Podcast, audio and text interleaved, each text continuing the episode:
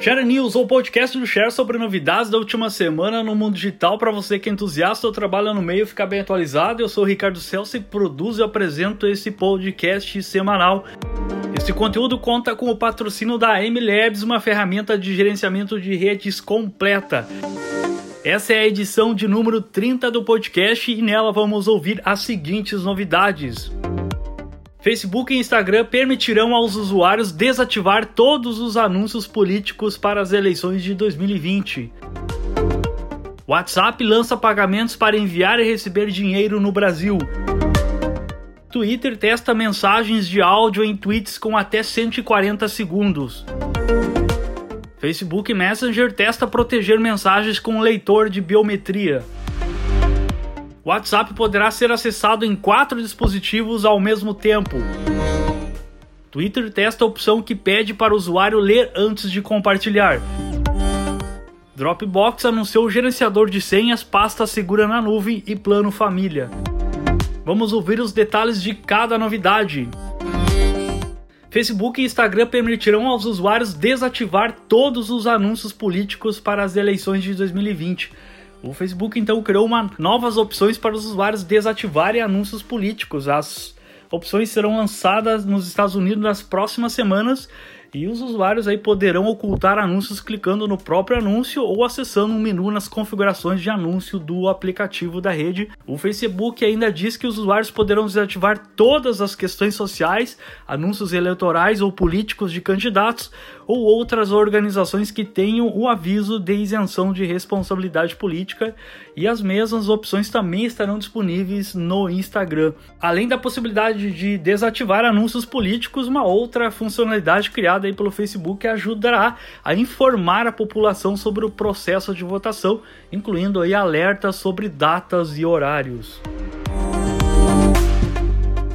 WhatsApp lança pagamentos para enviar e receber dinheiro no Brasil. A notícia aí da semana foi o anúncio do WhatsApp com o lançamento do recurso de pagamentos por meio do mensageiro.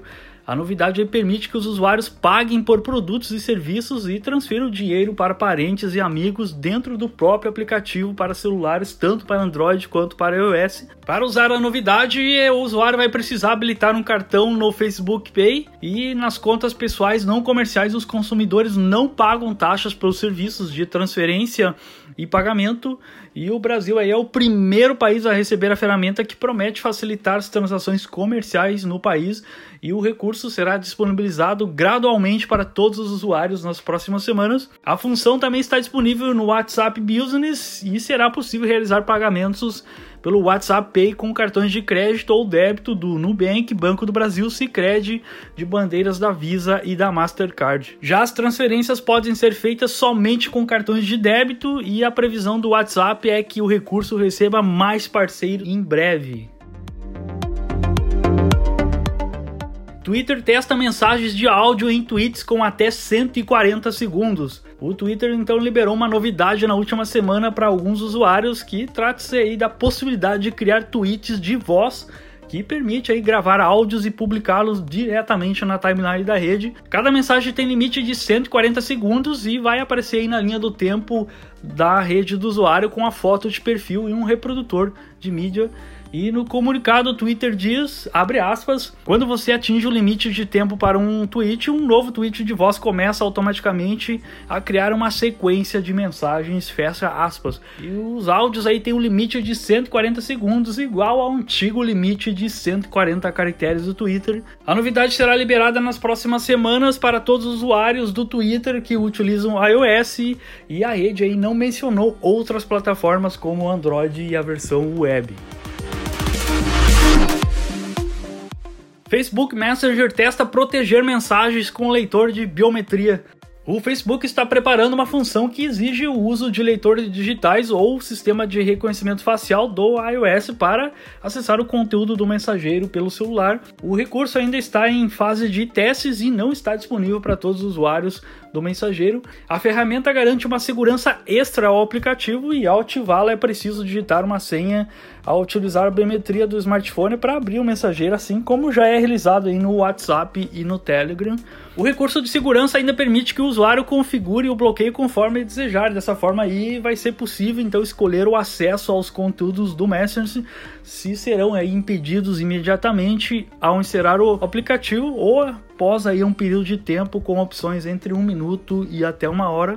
Por momento, aí, o recurso de bloqueio do Facebook Messenger está liberado somente para um pequeno grupo de usuários do sistema operacional da Apple e a expectativa é de que a função esteja disponível no aplicativo de Android e para mais pessoas muito em breve. O WhatsApp poderá ser acessado em quatro dispositivos ao mesmo tempo. O WhatsApp está desenvolvendo uma ferramenta que possibilita o acesso a uma conta do mensageiro em mais de um dispositivo. E com o recurso, o usuário poderá utilizar o mesmo número de telefone em outros celulares sem precisar se desconectar do principal. E a função ainda está em testes fechados e não foi disponibilizada para todos os usuários. E de acordo com a publicação do site WA Beta Info, a ferramenta permitirá que o acesso simultâneo seja realizado em até quatro dispositivos sem precisar se desconectar dos demais. O mensageiro aí também vai notificar se o código de segurança de uma conversa foi alterado, caso o usuário realize um login em outro dispositivo, e ainda a ferramenta contará com um botão para desconectar a conta em todos os dispositivos conectados, e ainda não há previsão de lançamento do recurso do login simultâneo do WhatsApp ao público em geral. Twitter testa a opção que pede para o usuário ler antes de compartilhar. O Twitter então anunciou que começará a testar um novo recurso que levará os usuários a pensar antes de twittar artigos que não leram. Atualmente esse teste está limitado a usuários de Android e para a versão inglês. E se o usuário decidir retweetar um artigo antes de ler, o Twitter poderá solicitar que ele abra antes de fazer oração.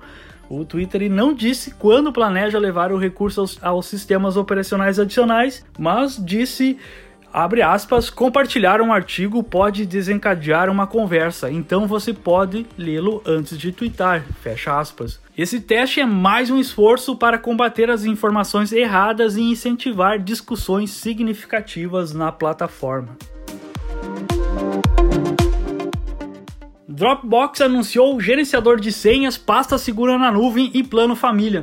O Dropbox lançou um gerenciador de senhas e um cofre de arquivos e essas novidades aí expandem o leque de funcionalidades do serviço de armazenamento de arquivos de nuvem. E esse gerenciador de senhas do Dropbox não só armazena e sincroniza as informações entre dispositivos, como também é capaz de gerar senhas fortes uma outra novidade é o cofre virtual para guardar arquivos com uma camada de autenticação extra e a função aí fornece mais segurança aos usuários, já que o acesso às informações depende de uma senha de seis dígitos. E a empresa também revelou o plano família para compartilhar uma assinatura entre até seis pessoas e as funções aí serão liberadas aos poucos aos usuários no serviço no futuro e a exceção fica aí do recurso de backup cuja versão beta já está disponível para assinantes de todas as modalidades. Muito bem, essa foi mais uma edição do Share News, um podcast semanal com novidades que rolaram nos últimos dias no digital. E o resumo aí com links de cada uma das novidades você encontrará em um post acessando o tudodeshare.com.br blog ou então na descrição desse episódio. E lembrando sempre, o Share News conta com o patrocínio da MLabs, a ferramenta completa para gerenciamento de redes sociais. Se você ainda não tem uma conta, acesse lá mlabs.com.br e faça um teste grátis. Meu muito obrigado pela sua companhia nesse episódio e até o próximo.